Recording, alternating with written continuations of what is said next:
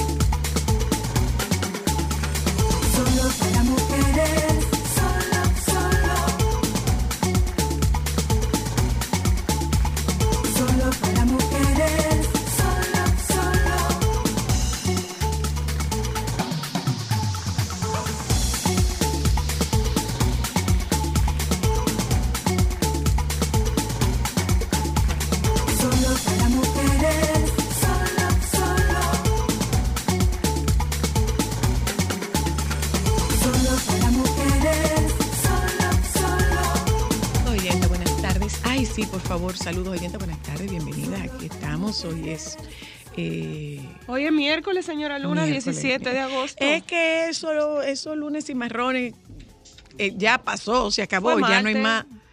Ya no hay más. No, no, no. eh, esos lunes y marrones, lunes y Ah, marrones, ya. uno le No, dice la al día de fiesta. sí. Esos lunes y marrones hacen que uno se, se desubique. Ya no hay más, eh, ya no hay más, ya no hay más festivo, ¿eh? O sea que, olvídense de eso. Y eh, cuánta agua, cuánta lluvia, Virgen de la Alta Gracia, cuánta lluvia. ¿Mm? El presidente, el presidente habló, el presidente habló a la nación y tuvo que cambiar el escenario, que hasta donde yo sabía había un plan B. O sea, eso no. Sí, sí, es que me lo había dicho, a mí me lo había comentado, me lo había comentado Francisco, no recuerdo si lo dijo al aire o si me lo dijo en una conversación entre nosotros dos, que había un plan B. En caso de lluvia, él se mudaría al Teatro Nacional, al Teatro del Cibao, que está, al Gran Teatro del Cibao que está al frente. Ahora, la pregunta que yo me hago es la siguiente. ¿Cómo es que una persona puede subir al escenario donde está el presidente de la República? Bueno, ¿Y qué pasa con, con la seguridad del presidente? bueno. ¿Qué pasa con la seguridad del presidente?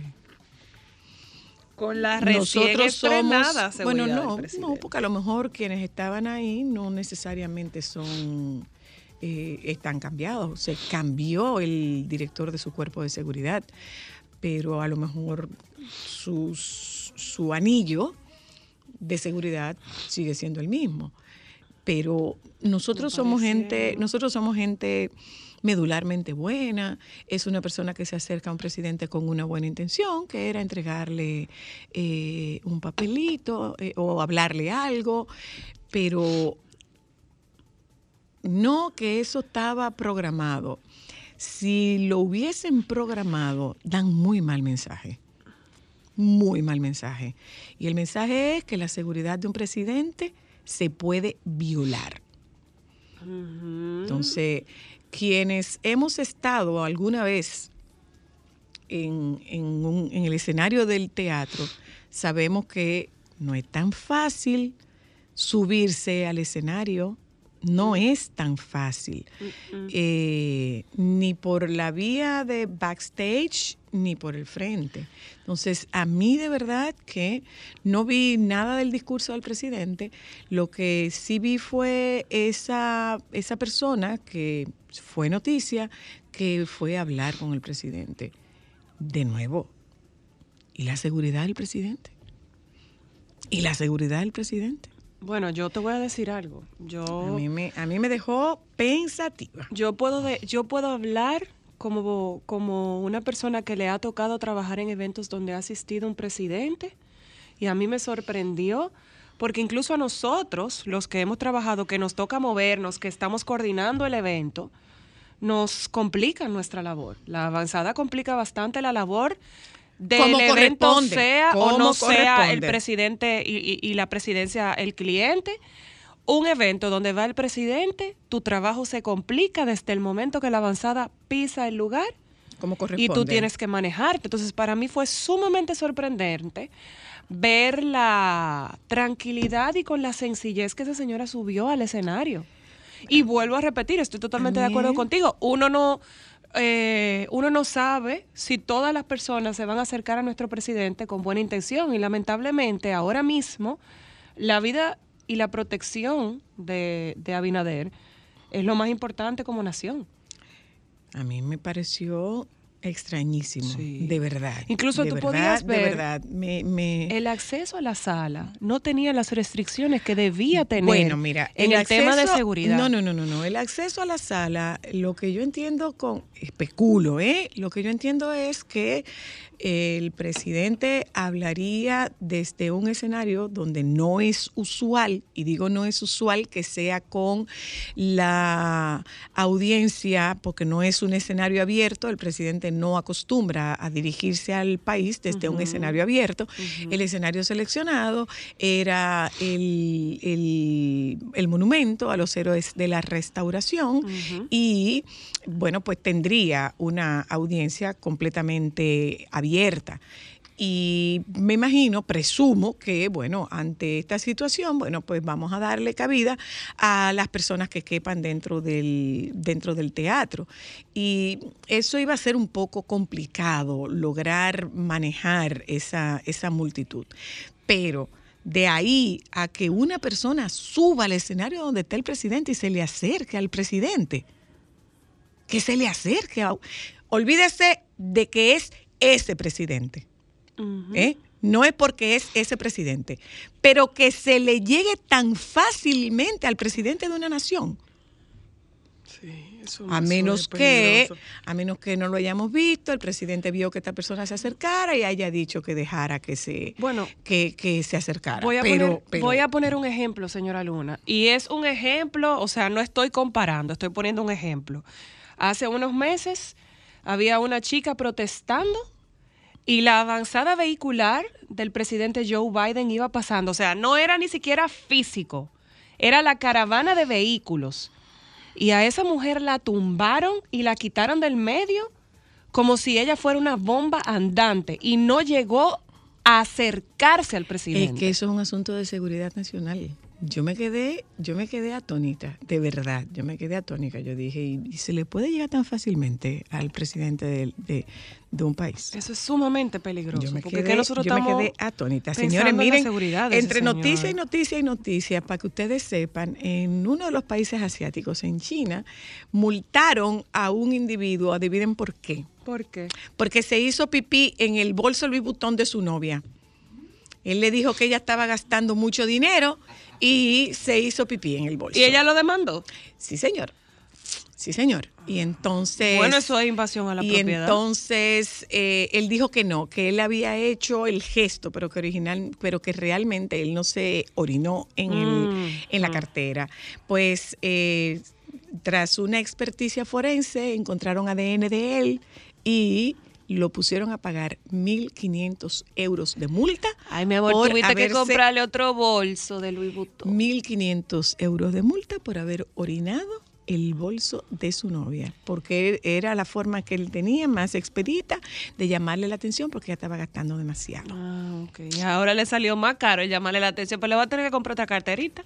Con esos 1500 él Oiga. compra otra carterita, Oiga Louis aquí, dice aquí, dice esta noticia, dice esta noticia que la mejor hora para bañarse es la noche, que ayuda a prevenir enfermedades cardiovasculares. Después de monitorear los hábitos de baño de más de 60 mil personas en Japón, una publicación médica, gracias, una publicación médica reveló que una ducha con agua caliente en las noches está asociada con un menor riesgo de enfermedades cardiovasculares.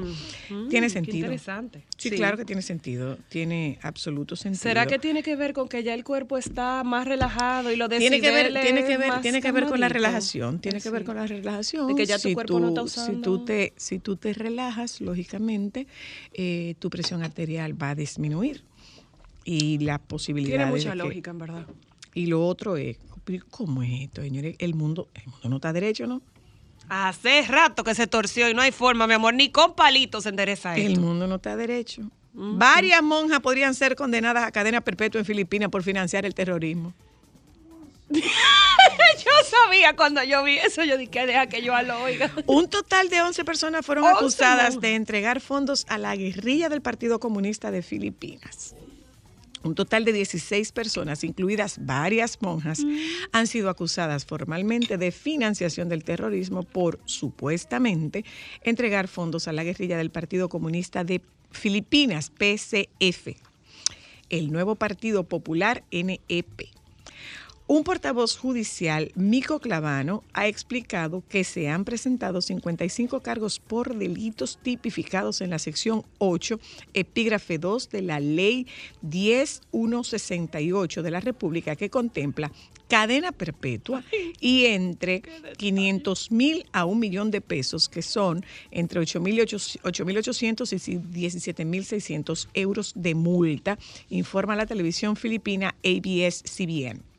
El artículo prevé estas sanciones por, cito, poner a disposición cualquier propiedad o fondos o servicios financieros u otros servicios relacionados a una persona, organización, asociación o grupo de personas designadas como terroristas. El Consejo Antiterrorista de Filipinas designó al PCF y NEP como organización terrorista en diciembre de 2020. El caso está siendo juzgado en el Tribunal Regional de la ciudad, Yigan, que ha dictado prisión sin fianza para los acusados, incluida la monja. Ahora que van a rezar de verdad si le dan cadena Bueno, perpetua. vamos a para compartir con ustedes el contenido que tenemos esta tarde. Eh, Germán Castro habla de tendencias y recomendaciones para diseño y remodelación. Recuerden ustedes que Germán es nuestro facilitador de diseño de interiores. Eh, hablaremos con el baby. Y hablaremos con Pablo Delgado Delgado, fundador, fundador de la Unión Dominicana de Albinismo, y Lucía Delgado, futura presidenta de la Asociación Dominicana de Albinos. Esto es solo para mujeres. Ya volvemos.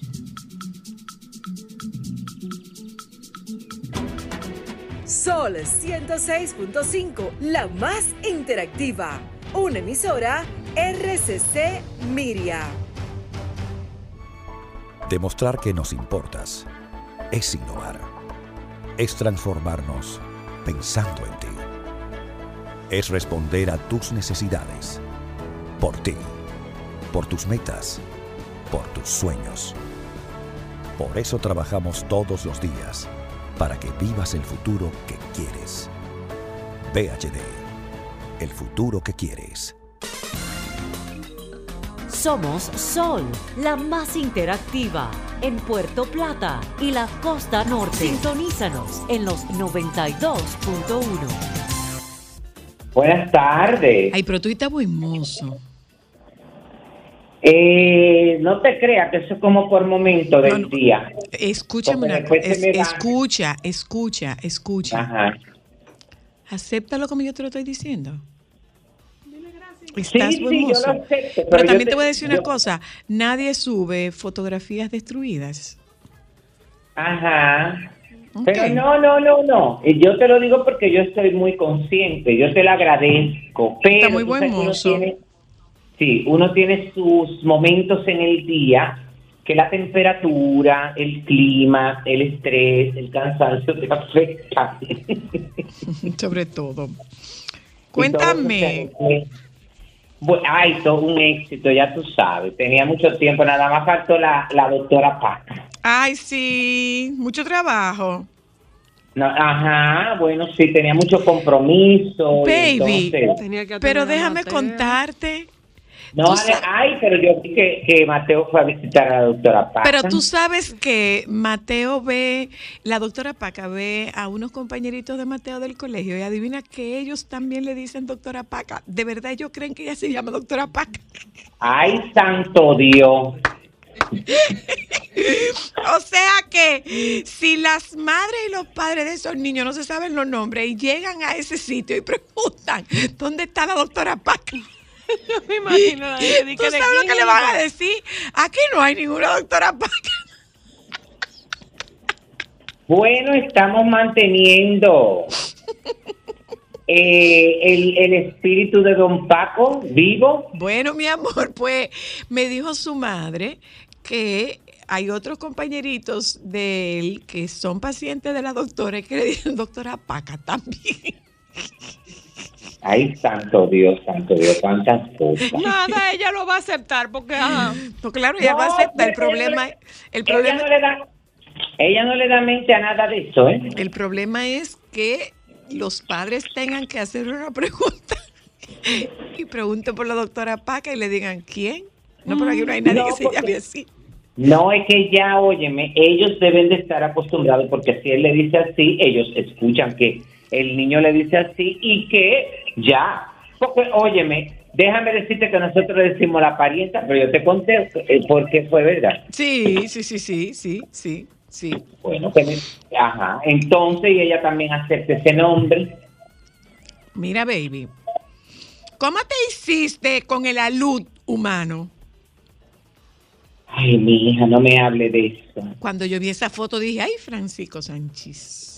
No, no, no, no, no, no, no, eso es una cosa, óyeme, porque la verdad es que, bueno, o sea que no, bueno, nos fuimos todo muy bien, todo perfecto, pero entiendo que hay un poco de desorden, como en el aeropuerto, sobre todo en, en la parte, en el aeropuerto no, en la parte que tiene que ver con JetBlue, porque nosotros nos fuimos por JetBlue para poder viajar directamente a Orlando por mi mamá, tuve, porque es que mi mamá no puede coger esa pela Claro, de irse de de aquí Miami, a claro. Cambiar de terminal, que es como en el final del mundo, que es como ir de aquí a Santo Domingo. Sí, sí, sí, sí, sí, sí. Una eternidad. Entonces decidimos irnos por, ahí- por ahí, pero cuando llegamos había como un poco de caos, tú ves. Eh, y como que falta de orientación. Yo quedé putrefacto cuando yo les cuente ahora lo que allá nos pidieron. ¿Qué te ¿Qué pidieron? te pidieron, por favor? Hoy las tarjetas de vacunación, ¿Pero cómo va a ser? así como ustedes lo están oyendo.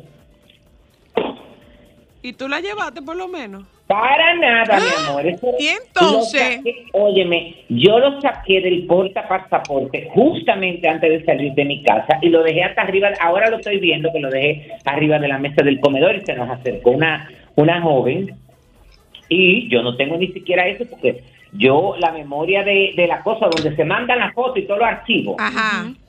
Eso tengo que comprar, óyeme, porque se me agotó. La cuestión es, óyeme, espacio, estando allá, pero eso es lo bueno de andar con gente joven y tecnológica. ¿Qué pasó? Como María Victoria, mi sobrina.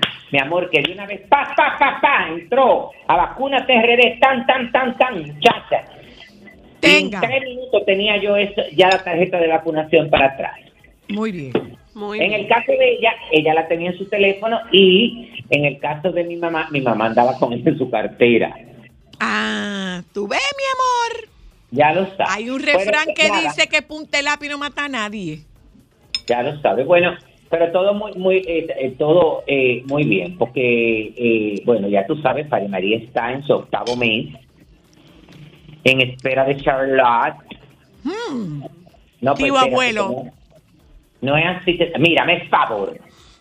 ¿Y qué eres? Tío dos Que no me veces. gusta, no me gusta ese término. Ah, me no, sentir- perdón, perdón, mi vida. ¿Te Perdón, gusta mi más el vida. mío? El sobrino de tu, me el hijo de tu sobrina, ¿ya? Ajá, no, no, mi sobrino. Exacto, su sobrino.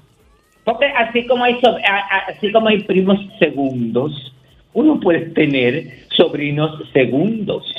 Eh, realmente no son sobrinos segundos, ¿eh? Son terceros, ¿no? ¿Qué son? sobrino nieto. Ay, Dios mío, qué cosa tan grande. Son Cada sobrinos vez, que, cada vez que dicen ese término, yo me siento como con una vaca.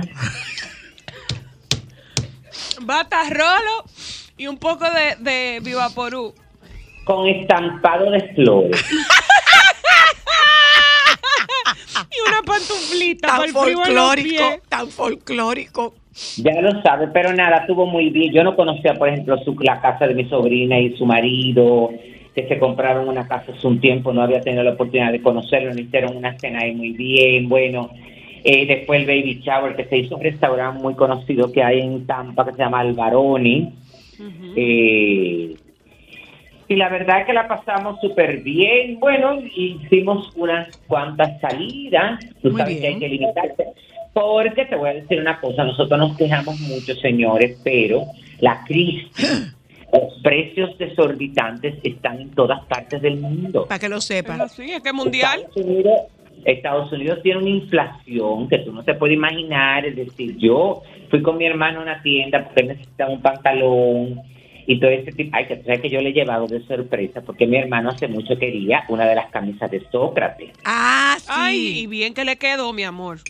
Ah, ya lo sabe. Cuando yo llamé a Sócrates, me dijo, mira, yo en este momento no tengo, bueno, porque él está eh, negociando con otra gente para que le haga, para que siga la producción. Y me dijo, pero yo tengo dos, eh, me- dos o tres de las que son en piqué blanca. Ay, y me acordé de ti. Yo dije, ay, pero de esa es la de Zoila. Entonces, bueno, me mandó, ya tú sabes, cuando yo he llegado con eso que él lo ha visto, me dijo, mi amor, los fashion, ya tú sabes. Muy bien. todo- Bella le quedaba a Francisco, de Sí, verdad. sí, le quedó muy bien. La verdad es que, bueno, como si se lo hubieran hecho a la medida. Fuimos Así a comprar un pantalón que de putrefacto, Dime.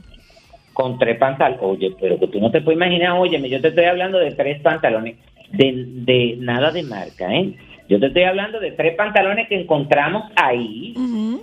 Óyeme, dos azul marino y uno negro, mi amor, y la cuenta hizo 320 dólares. Mentira. No me. Pero no eran de marca, es decir, oye, más, te voy a los... Bueno, lo que pasa es que la ropa de golf, que ahora la gente se la pone también para el día, eso ahora mismo está carísimo. Y había un pantalón que era como de esa tela de golf, que es como impermeable, Ajá.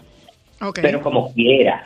Como quiera fue una cosa, bueno, pero y, y tú te das, por ejemplo, nos dimos cuenta porque un día fuimos al supermercado, eh, sí, sí. fuimos a cenar a varios restaurantes y la verdad es que, óyeme, sí, te Eh, Está difícil. muy caro todo. Eh, eh, donde quiera. Yo eh, tengo donde muchas quiera. amigas que viven allá, Francisco, y ellas me, me contaban justamente en esta semana que el incremento, por ejemplo, de, de sus gastos de combustible y de sus gastos de comida se habían ni siquiera duplicado, se habían triplicado. O sea, estábamos hablando de que la diferencia, por ejemplo, de que ellas gastaban 400 dólares semanal en comida, estaban rondando por los 870 dólares semanal. O sea, es más del 50. Sí, sí, sí, sí.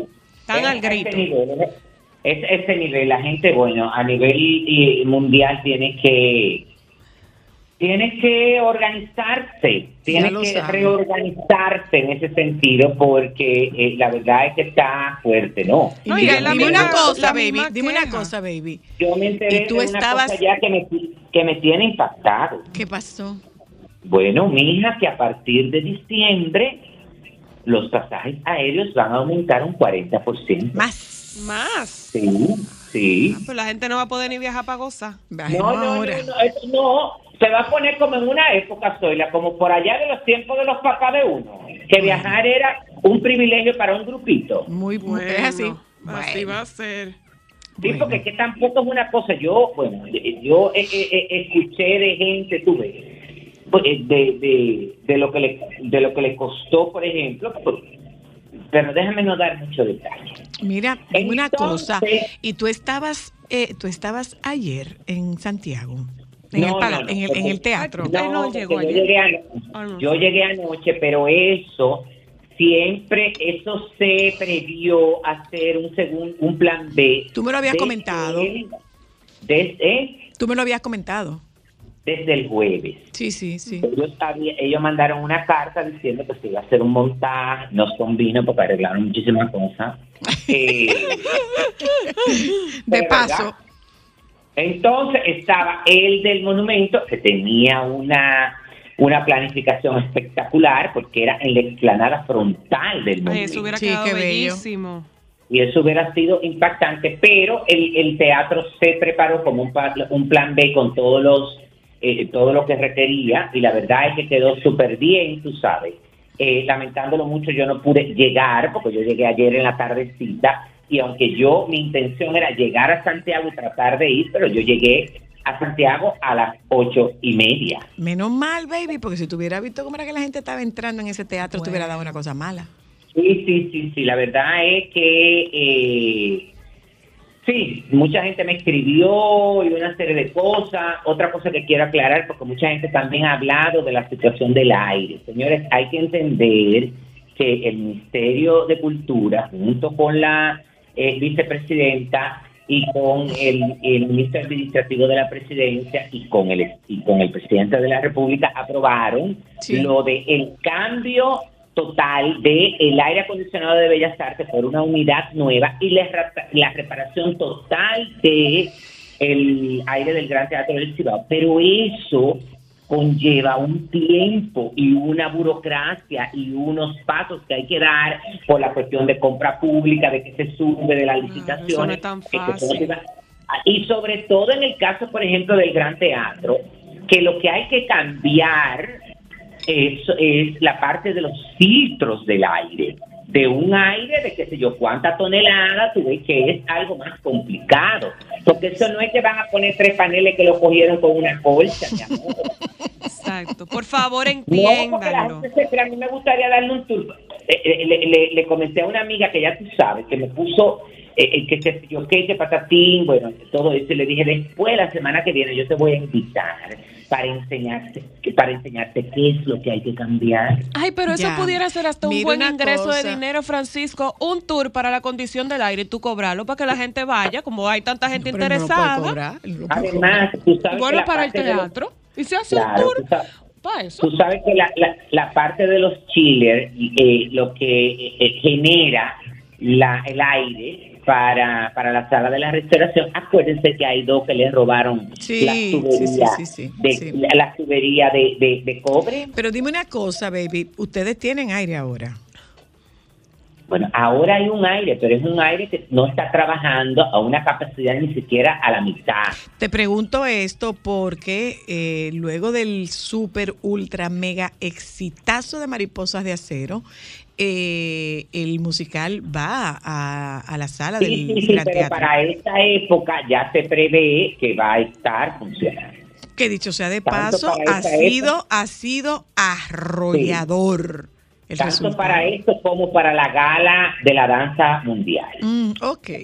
Cuéntanos, baby, entonces. Lo de la gala es primero, bueno, eh, me he encontrado con varias cosas. Primero estoy impactado porque tú sabes que Julio Iglesias, Daddy Yankee, Anuel AA, Prince Royce y Don Omar son algunos de los artistas eh, que eh, sus, ¿cómo que se llama esto?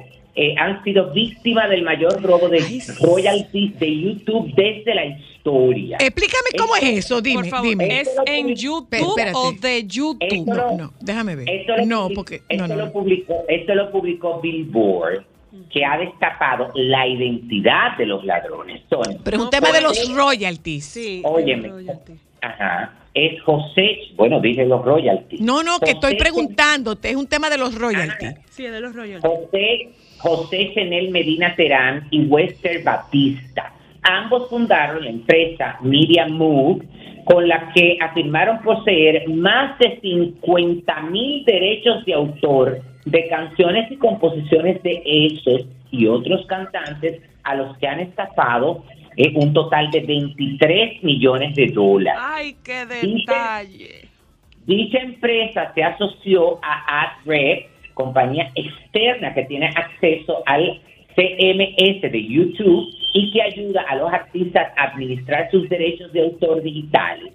Logrando este paso, la operación de Media Move consistía eh, en, en crear documentos falsos y proporcionárselos a AdRed para demostrar la propiedad de la música que reclamaba. Esta última no solo proporcionó a los ladrones cobrar regalías por eh, esos derechos de autor, sino que también les proporcionó acceso directo a que pudieran reclamar los derechos de autor por su cuenta. Ay, Es decir, que eso es más complicado de lo que tú... Eso es, bueno, está- se está hablando de que es la mayor hasta el momento estafa millonaria desde la creación de la plataforma de YouTube. yo tengo, ente- escuché, tú corrígeme, baby, que solo a Julio Iglesias fueron 10 o 13 millones. Sí, sí, sí, sí, porque Dineral. si tú comparas, por ejemplo, a nivel de las reproducciones, porque Claro, tú ves las cosas claro. de la vida, acuérdate que estos artistas, óyeme, que, que son como atemporales por sus canciones, continúan eh, sus reproducciones eh, en cifras altísimas. Claro. Y en el caso de Julio, la verdad es que continúa, bueno, si no, no con- cómo vive. Eh, no, pero es verdad. Entonces, ya yo lo que lo que no, no lo que no se aclara es cómo es que eh, se está haciendo. Eh, bueno, ahora viene un proceso que me imagino que no lo van a decir cómo se, se va a accionar, pero como ya se reveló la, la identidad de estos dos supuestos delincuentes, ahora vamos a ver qué pasa. Bueno. Eso va a ser muy interesante. Pero un dineral, ¿eh? Un dineral. Ya lo sabe. Baby, ¿qué es lo está cosa, pasando ¿qué les con- pareció- ¿Qué- ¿Qué, qué les nos pareció a usted? Ajá. Dime, dime. que ¿Qué les pareció a ustedes? Porque la verdad es que, bueno, no sé. Eh, hay cosas que no.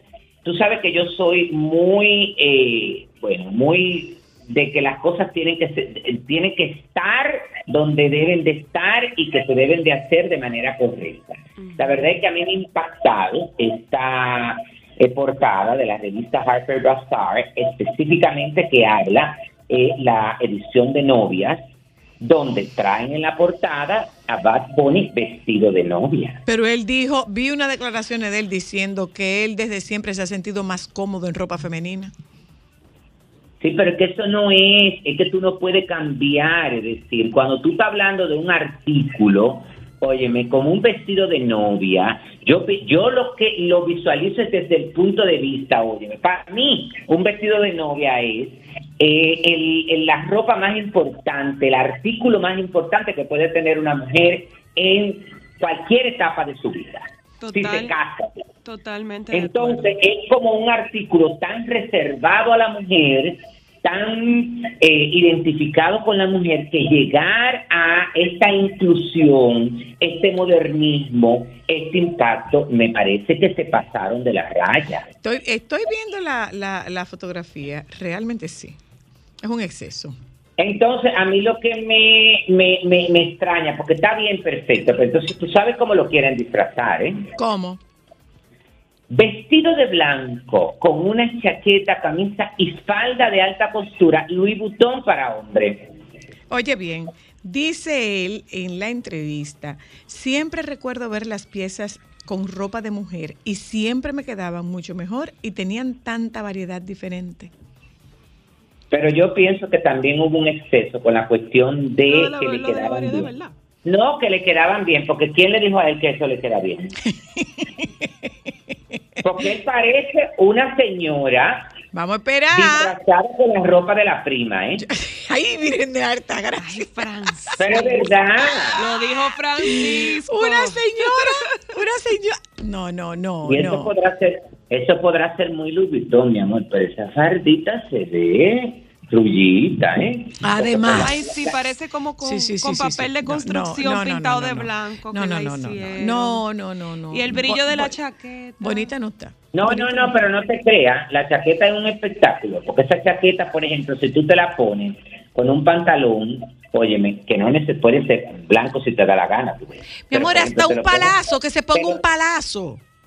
Si te pones, si te pones un, un pantalón de un color que no sea satinado, Imagínatelo así, ponte tú un pantalón, vamos a los extremos, búscate un pantalón azul claro, de un color que no sea satinado, mi amor, con una camisa y eso se va a ver super fashion. Pero definitivamente esperemos.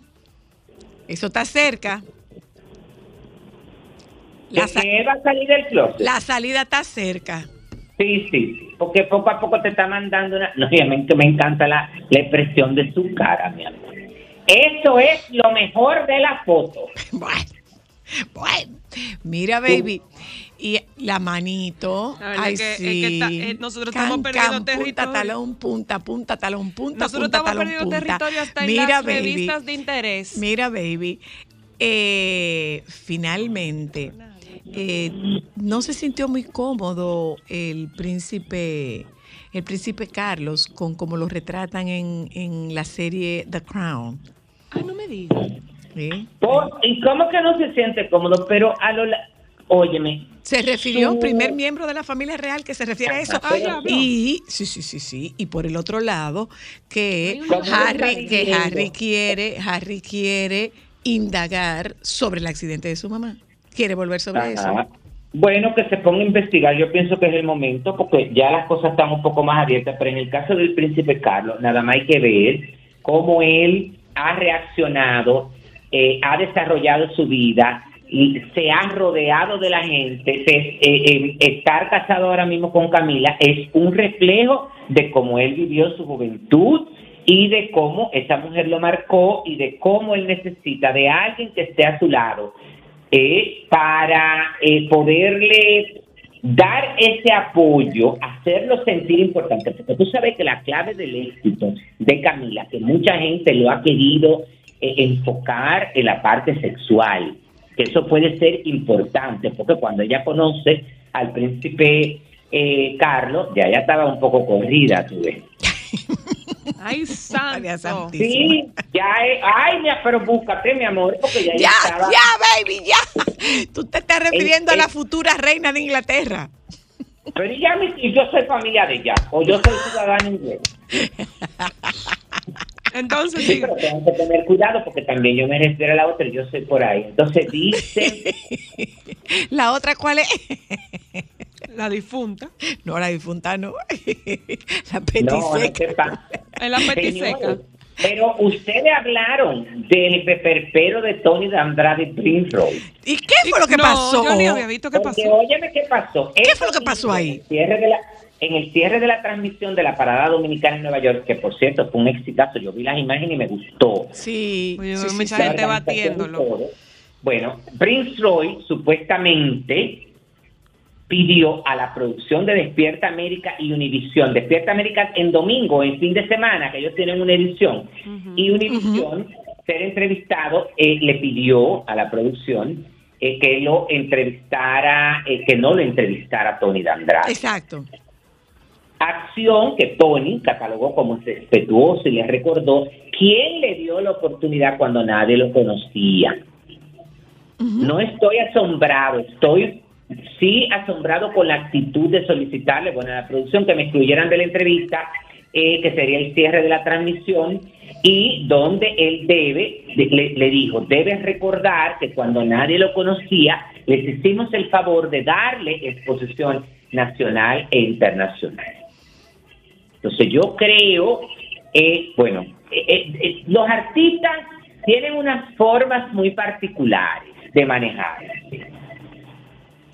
Son, eh, y yo, que, pero llegar hasta un extremo de que una gente, bueno, pero también hay que entender, si tú no te sientes cómodo con una gente, yo particularmente te lo digo, no es que me sienta cómodo, pero a mí hay ciertas personas que me han solicitado entrevistarme que siempre le busco una excusa. ¿Tú sabes por qué? Porque esas son gente que tienen el poder de llevarte, soy la luna, es una de ellas, de llevarte al terreno donde tú no quieres ir. Mira, muchacho. En el caso de Zoila lo hace de manera respetuosa, pero hay otra gente, óyeme, que te meten en el hoyo buscando eh, destapar, descubrir intimidades e interioridades para lograr rating. Y yo, óyeme, hay gente que le digo que no y se lo digo en su cara. Pero, No, pero, amor. Pero lo que uno ha visto de Tony de Andrade no es un proceder así. ¿Qué habrá pasado Sí, ahí? eh? ¿Qué habrá pasado ahí? Ajá, yo me lo encuentro muy extraño de parte de... Pero hay que ver, Zoila, también, qué ha pasado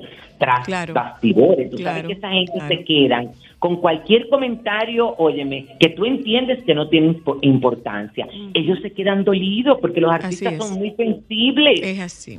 Bueno, ¿me puedo, ¿me puedo despedir? Eh, Piénsalo no- bien. Mira, déjame decirte que yo no debería de referirme a eso. Tú sabes que el caso de la mami Jordan y ese tipo de cosas, pero es verdad lo que dice la patrona que le manda el mensaje a Santiago Matiana, Simón y Watson Brazovan. Tiene su razón, tú porque ellos...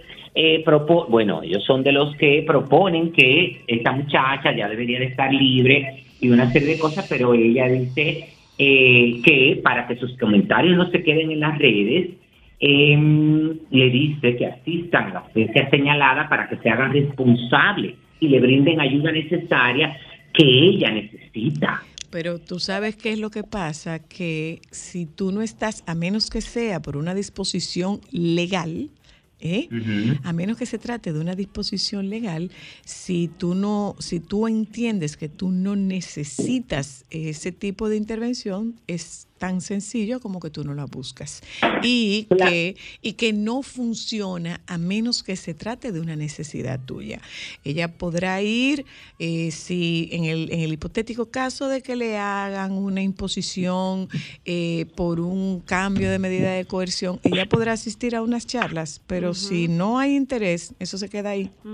¿Ok? Ay, tú sabes que yo le, le Me tengo que despedir. ¿Qué fue? ¿Qué fue? Que yo le no le, ella no es amiga mía. No es amiga Eh, tuya. Le dije a una que conocí allá, Ajá, Ajá. que quería ser de amiguita. ajá. Le dije, ay, no, tú hablas mucho, tú eres muy chismosa, yo no soy amigo de gente así. Entonces, ella estaba hablando de eso, yo le dije, ay, mire, yo te voy a recomendar a Soy la Luna. Que Soy la Luna puede ser tu terapeuta eh, ideal y perfecta para ayudarte. Entonces me dice, de que, porque ella pensaba que me iba a seguir. Pero yo vivo en Miami y digo, Soy la mi amor, consulta con Zoom. Bye, baby. ¿Quieres escuchar a Sol desde tu móvil? Descarga ahora la nueva app de Sol. Búscala en tu Google Play o App Store. Sol 106.5. También en tu dispositivo móvil. Somos la más interactiva.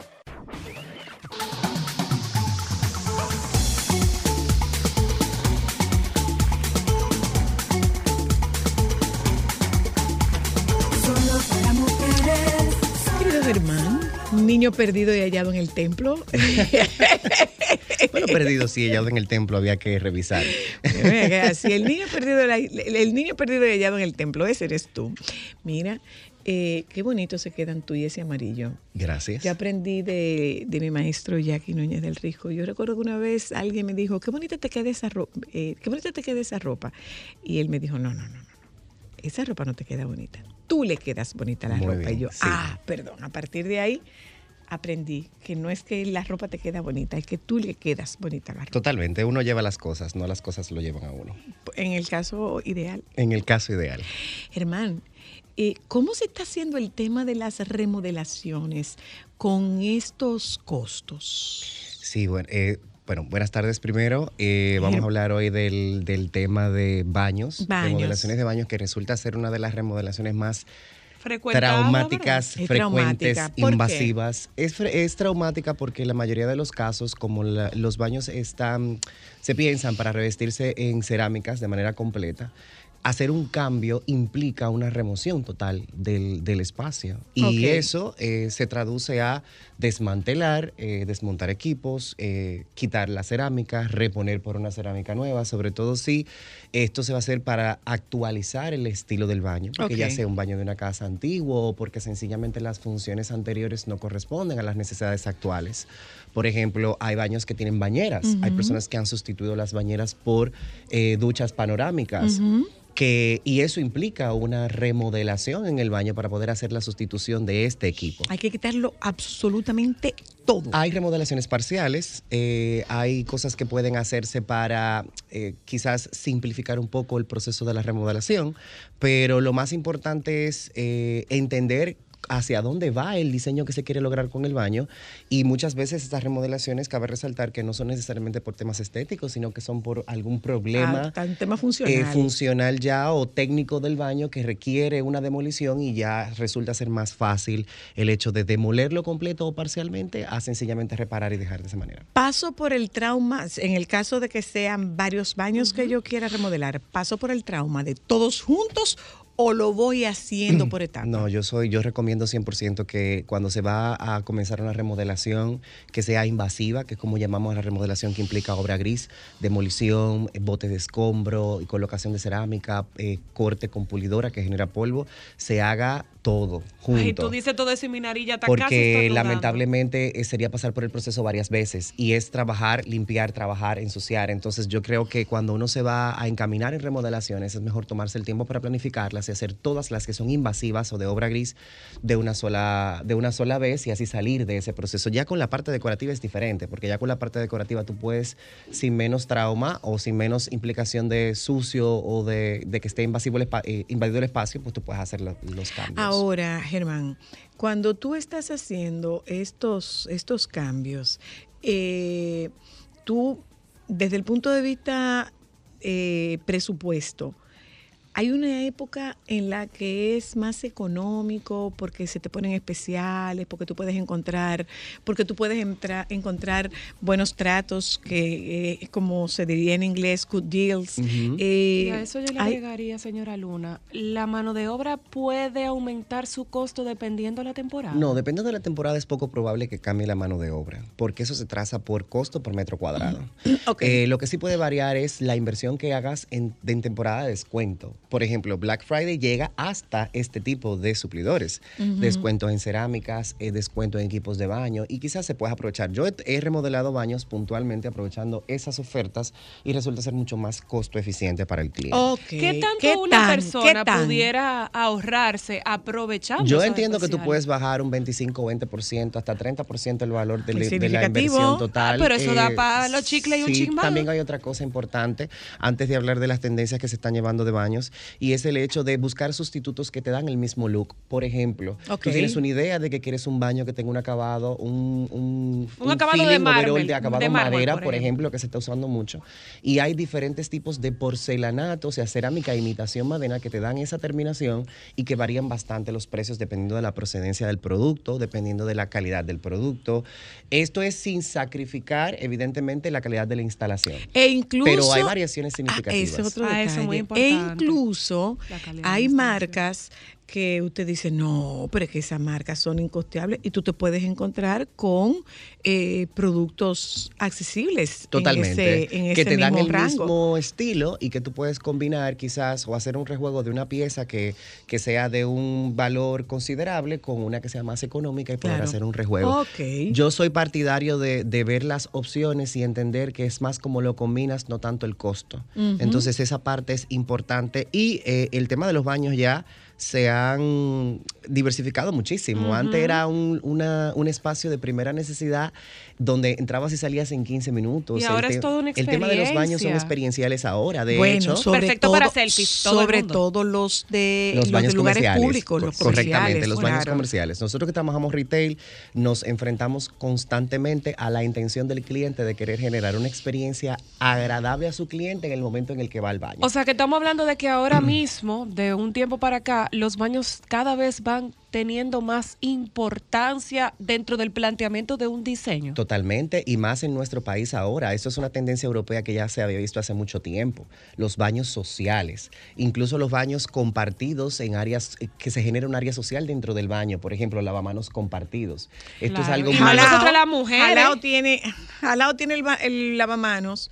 Eh, eh, Que se comparte Que se hombre y comparte. comparte hombre y mujer. Sí, eso es el concepto de baños sociales, donde realmente lo que se busca es crear dinámicas y experiencias de los usuarios del consumo del local comercial y, y crear temas de conversación. O sea, eso, está planteado de una manera específica y pensada para que suceda de esa forma. Ah, muy bien. Pero ya los baños, como les decía en principio, ahora hay una variedad inmensa. Por ejemplo, ahora hoy vamos a hablar de algunas tendencias y es el tendencia a manejo de luz ambiente Lo que antes era solamente voy al baño, eh, hago mis primeras necesidades, necesito luz directa en el espejo para maquillarme, ahora se ha convertido en toda una experiencia. Entonces ahora podemos ver la iluminación ambiental en techos, la iluminación ambiental detrás de los espejos, iluminación ambiental en los nichos que se están usando mucho ahora en la parte de, de las duchas y en la parte externa a las, a las duchas, que es para la colocación de, de frascos, productos y demás. Esta iluminación indirecta o luz ambiente lo que te da es que te da una capa de profundidad visual en el baño y te genera esa atmósfera mucho más íntima también.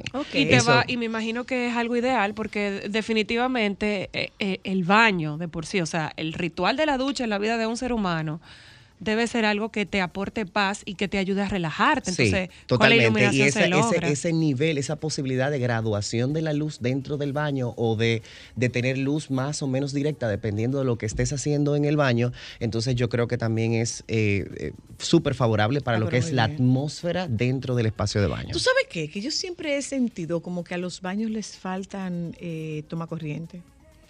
Eso puede ser. Yo sí- porque yo- está yo casi siempre, siempre o sea, todo en referido. construcción Está como en general. No, Sí. no, yo, yo O sea, me refiero. construyen. No, no, me refiero particularmente al tema del baño. Tú tienes uno. Sí, sí, sí, yo digo la cuando construcción de mucho, los baños. En el lateral dos del. Sí. ¿Dónde está el espejo? Nada ¿Dónde más está el donde está el lavamanos? espejo. Sí, lo que pero pasa es- nosotros Pero- pero si, por ejemplo- 20.000 aparatos que conectar. Pero, por ejemplo, si yo quiero un ambientador eléctrico, no tengo puedo dónde conectar. No tengo dónde Claro. conectarlo. Bueno, ahí hace relación y hace mucho sentido otra de las, de las cosas que quiero tocar el día de hoy que tiene que ver con las zonas húmedas. Entender primero que el baño es un lugar donde se genera humedad, donde hay contacto Ah, directo con el agua y donde tenemos zonas húmedas y zonas secas dentro del baño. Entonces, las zonas eh, húmedas son las referidas a una altura menor de un metro veinte, por ejemplo, todo lo que es el área de inodoro y lavamano.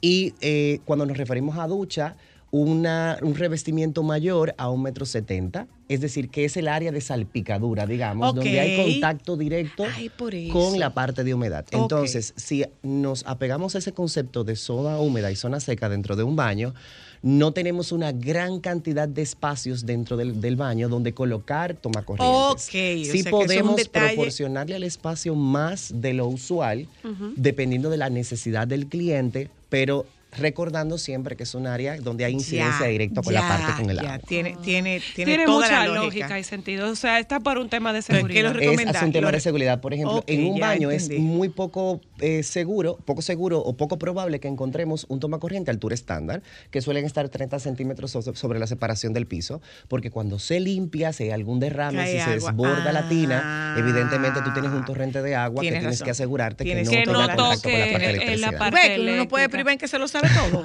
En otra de las cosas que se, está muy en tendencia en la parte del baño es, es, traspolar este concepto de lo exterior al interior, o sea, darle esa Plantas. sensación de que estás en un espacio habitado por plantas. eh, lo podemos lograr a través de trampas visuales o crear falsos jardines, muchas veces incluso con plantas que no sean naturales, pero te dan el efecto de que son naturales tras un vidrio, por ejemplo.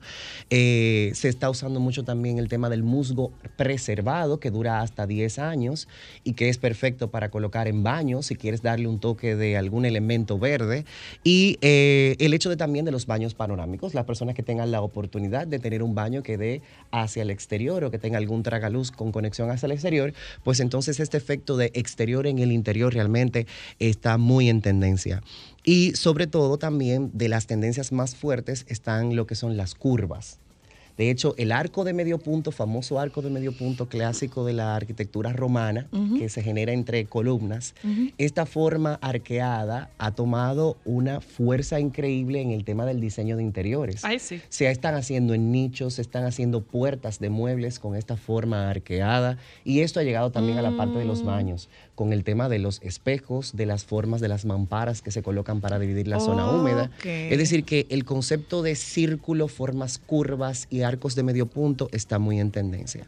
Por último y no menos importante, la parte de los empapelados que es un tema que se está refiriendo muchísimo más a, a baños donde el área húmeda, partiendo de la explicación que dimos anteriormente, no es tan invasiva. Por ejemplo, un baño de Un medio visita, baño. un medio baño, que se puede perfectamente colocar empapelado considerando siempre o respetando siempre las áreas húmedas, que hablamos anteriormente, y protegiendo el piso con un zócalo de protección para evitar que el papel tenga contacto directo con el suelo.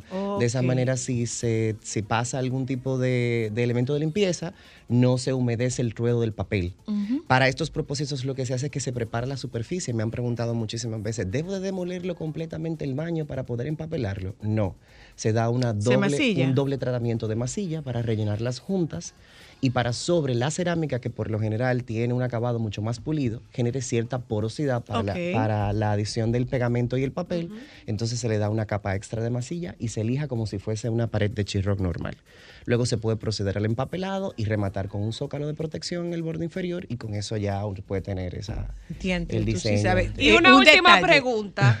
¿Y nosotras para cuándo, bebé? Ya estoy comprometido formalmente. en- Desde hace dos años. Mira, eh, eh, No, mira que una cosa. mucho trabajo ahí, perdón, una cosa, Germán.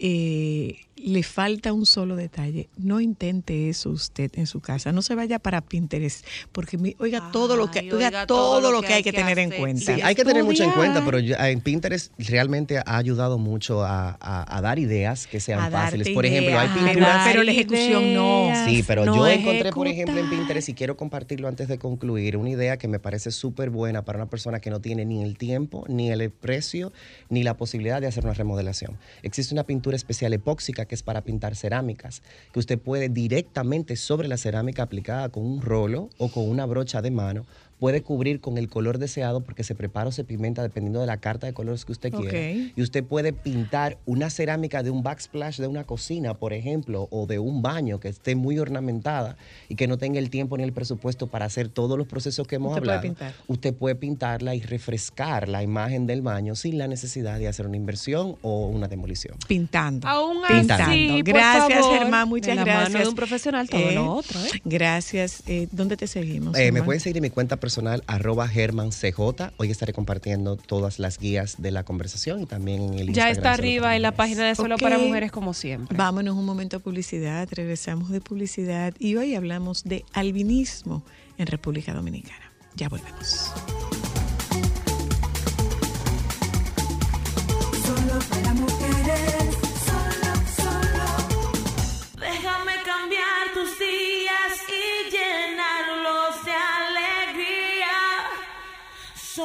Para mujeres.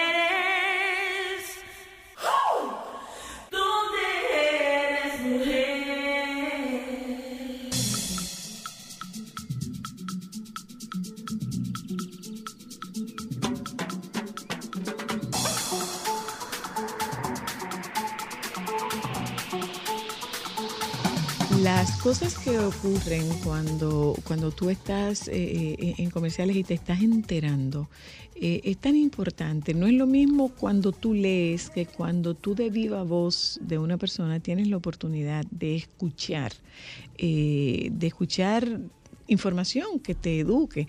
Es lo que nos ha pasado en este momento con nuestros invitados. Son Pablo Delgado, fundador de la Unión Dominicana de Albinismo, y Lucía Delgado, presidenta ya. Eh, eh, Futura presidenta. Futura presidenta porque estamos en los Sí, trámites estamos en legales. futura presidenta de la Asociación Dominicana de Albinos.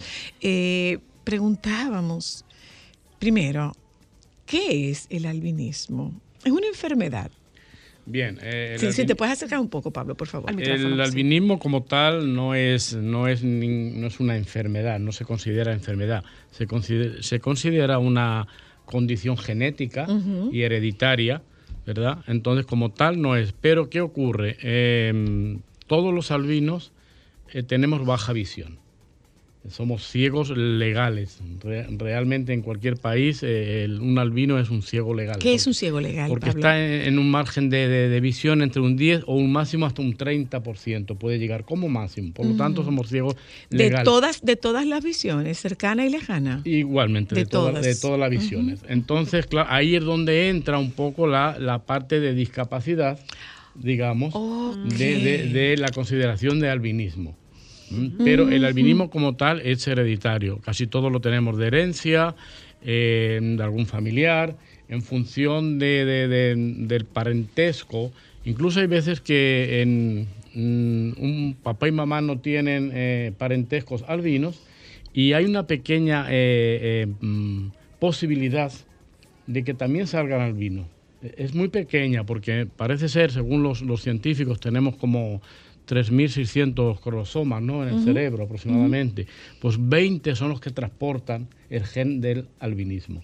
Entonces, si coincide que uno de los dos, o incluso los dos, lo transportan. Es portador. Son portadores. Pues, Pues, entonces lógicamente sí se va a dar la podría condición. salir albino sin, sin ser hereditario, pero eso es muy difícil, porque las posibilidades son... Entonces lo normal es que todos o casi todos lo, tengamos un familiar en primera, segunda, tercera o cuarta o quinta generación, no tiene por qué ser directo. Ok, nos decía usted, Pablo, que eh, hay 20 tipos distintos de albinismo. Sí, efectivamente, hay eh, científicamente, hasta ahora lo- los científicos que están estudiando constantemente el albinismo han descubierto unos un 20 tipos aproximadamente. Eh, ¿En qué varía uno de otro? Pues la- en, en más o menos pigmentación, porque los albinos lo que el- nuestro problema es la falta de pigmentación en, en la piel, en el cabello y en los ojos. Ok. Entonces, en función de la pigmentación, pues es el grado de albinismo que uno tiene, ¿verdad?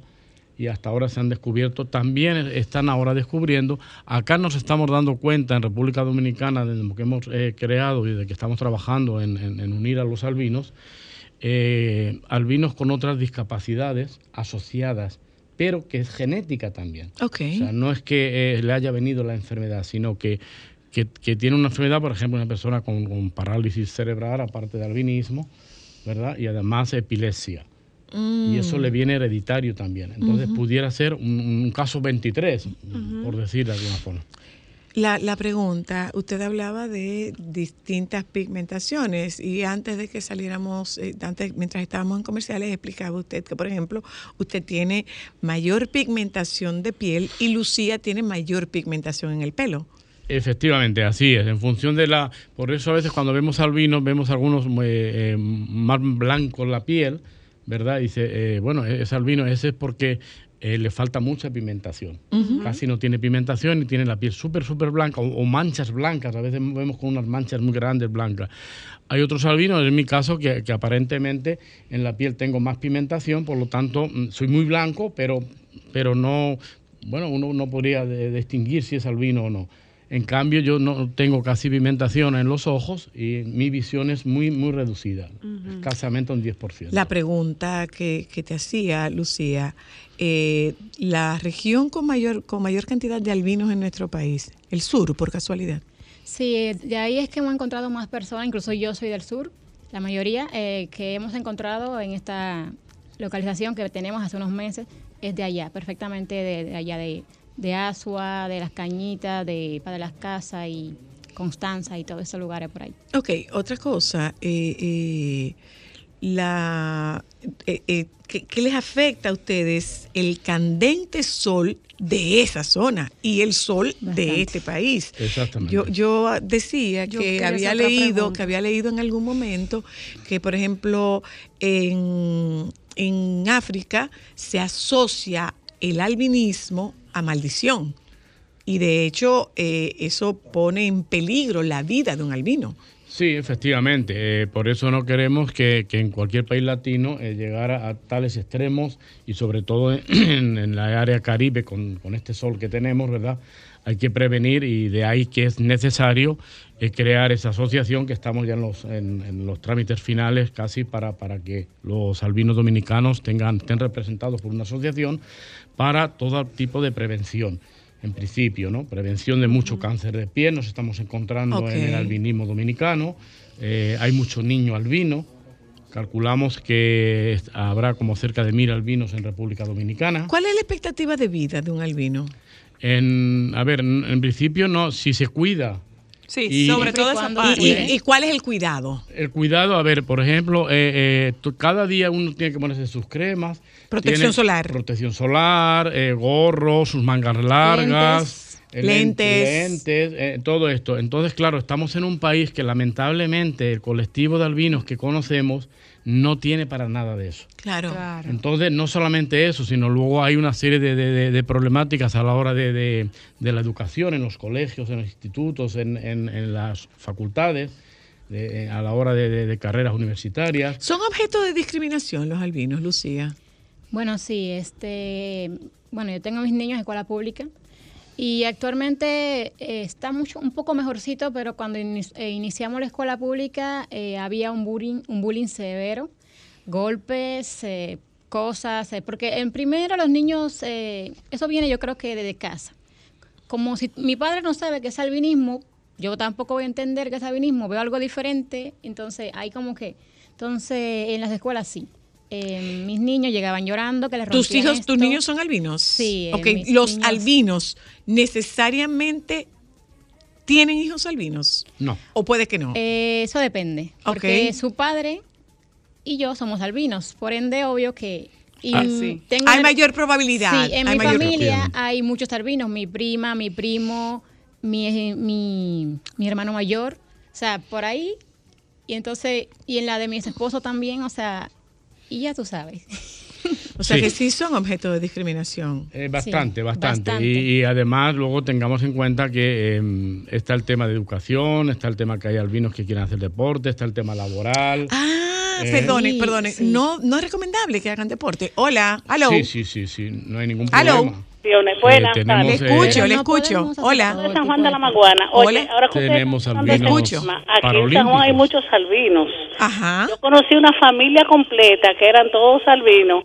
Y como uno no sabe dónde están los albinos, es que aquí le dicen. Ajá, ajá. Sí. Pero yo, es muy interesante lo que ustedes están diciendo porque así uno se da cuenta si eso es genético o no, o regionalista, porque aquí en San Juan hay muchos. Sí, no, no, no es regionalista exactamente. No, no, es no, regionalista no, no tiene. No, exactamente, hasta sino ahora. Estamos que explicando que hasta ahora eso es lo que hemos encontrado, la mayor parte. la mayor población Ajá, está, eh, está en las la que zona hemos encontrado sur. hasta ahora. Una pregunta. En el caso de ustedes, eh, por, por esta condición, ¿ustedes tienen que tener algún tipo de alimentación especial? ¿Tienen que aumentar, por ejemplo, la ingesta de agua porque pueden deshidratarse más rápido? ¿Cómo ustedes manejan esa parte? No, simplemente lo, lo, lo, lo derivado de, de las vitaminas clásicas para la piel, ¿no?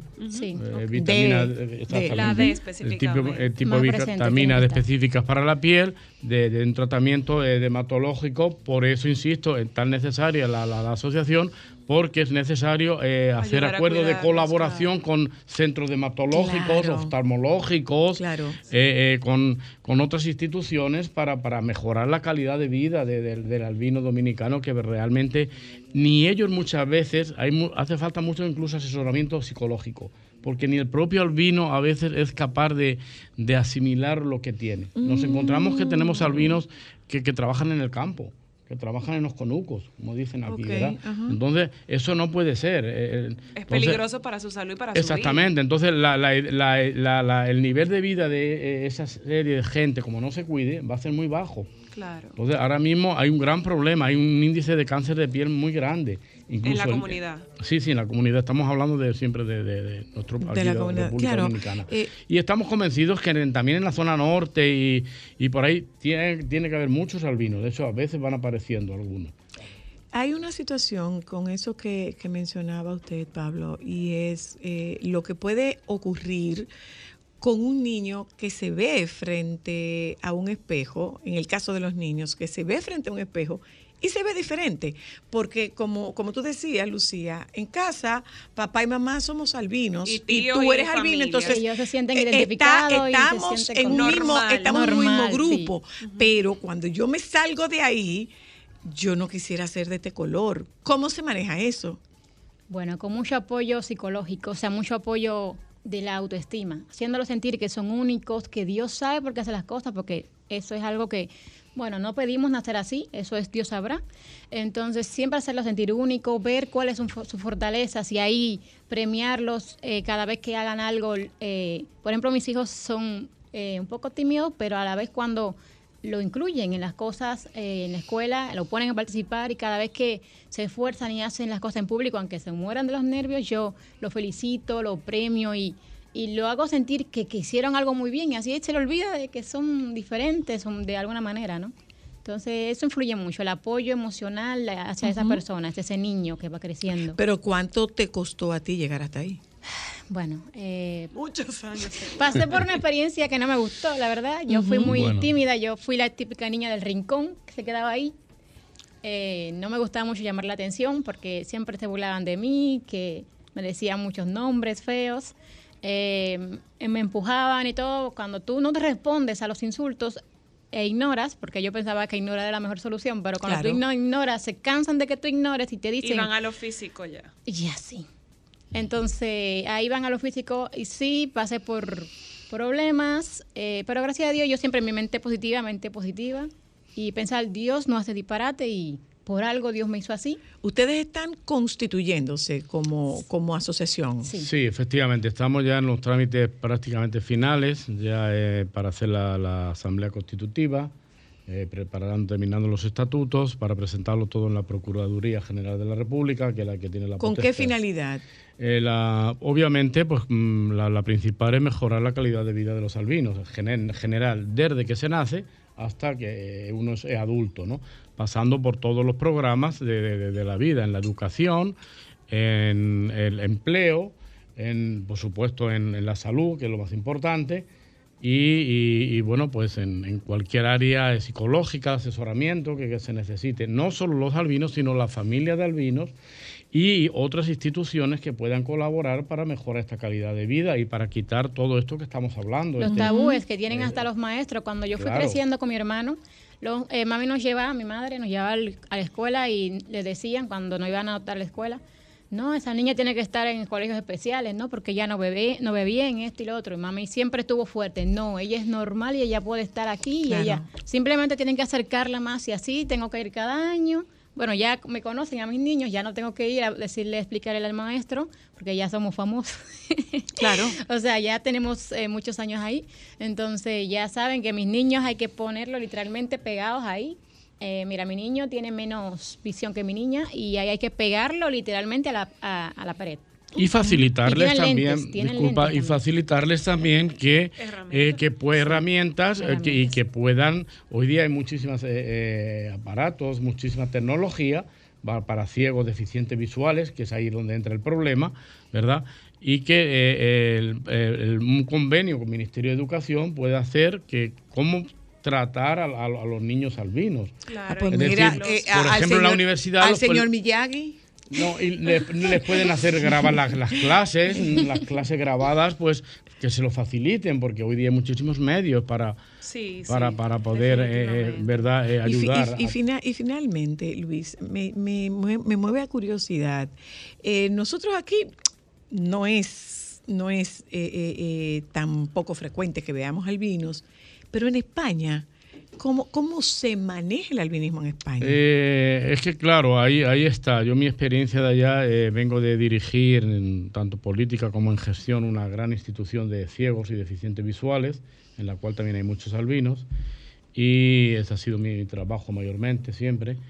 Eh, también tenemos una eh, asociación específica de albinismo, pero eh, la problemática del albino es diferente, porque, eh, bueno... eh, Tiene ser un país de- cobertura. de- efectivamente, allí no Claro. tenemos problemas de salud, Claro. no tenemos problemas De de, educación. de- de educación en el sentido de... de- de- de- De una discapacidad. ni tampoco pudiera. tanta di- ni discriminación. Ujú. Hay, en la sociedad eh, asume un albinismo y al ciego totalmente. Es decir, las cosas básicas las tenemos cubiertas, todo el mundo tiene una crema. Entonces, allí las necesidades pues son eh, que vamos, pues, por ejemplo, se hacen campamentos internacionales de niños albinos con españoles, con alemanes, con ingleses, con franceses, eh, o programas específicos para becas. eh, en- es a otro nivel, ¿verdad? Claro, Eh, claro. Por eso, por afortunadamente eso hago para- la pregunta, para poder hacer un Pero poco no, ese no es la, comparación entre República Dominicana y- un país del primer mundo. Y una última pregunta para est- esta comunidad que puede estarnos escuchando. ¿Hay alguna información para ellos pertenecer a, a la asociación o ustedes van a dar esa información más adelante? Esa información se va a dar públicamente en todos los medios de comunicación cuando se sea eh, legalmente ya Cuando ya ustedes estén eh, esté formalmente constituido, constituidos. porque va a ser una asociación eh, mm, para mejorar la vida del albinismo, pero de alguna forma una, una asociación eh, ONG eh, pública. Claro. Decir, porque va a haber convenios de colaboración pues, con, con- con otras instituciones, ¿verdad? Eh, asesoramiento a familiares, y entonces ahí es donde pues, podrán acudir eh, cualquier albino a, a, digamos, a, a- a sus necesidades y a estudiar cada caso, ¿no? Es decir, cada uno, las necesidades son individuales, pero siempre con, con- con la misma cosa de, de mejorar, e incluso, yo que sé, laboralmente, pues puede haber hasta fábricas de ellos mismos, de la propia asociación, de, de- Claro. para crear sus cremas, sus, eh, sus, sus ropas especiales, sus Claro. gorras, sus lentes. Es decir, eh, un albino puede trabajar. De hecho, tenemos albinos abogados, tenemos albinos, eh, muchos de, de la profesión de ustedes, comunicadores también. Tenemos. Es decir, que un albino mm, hay muchas cosas que puede hacer, pero hay que reconocer que, que tenemos limitaciones. Claro. No puedo ser piloto, no puedo ser mecánico, porque mi visión no me da para ello. Gracias, Luis, y gracias, Lucía. Muchísimas gracias a Qué interesante, ustedes. qué Muchísimas interesante ha sido. gracias Cuando ustedes tengan, cuando ustedes tengan esta asociación ya constituida, aquí estamos a su disposición. Muchísimas gracias a Eh, ustedes, muchas gracias, a la Gracias. audiencia. Gracias a ustedes por habernos acompañado en la tarde de hoy. Los compañeros del Sol de la Tarde están aquí. eh, y 26, doctor Nieve, por si acaso. Nos juntamos mañana, si Dios quiere. Quédense con los compañeros del Sol de la Tarde, por favor. Solo mujeres. Sol 106.5, la más interactiva. Una emisora RCC Miria.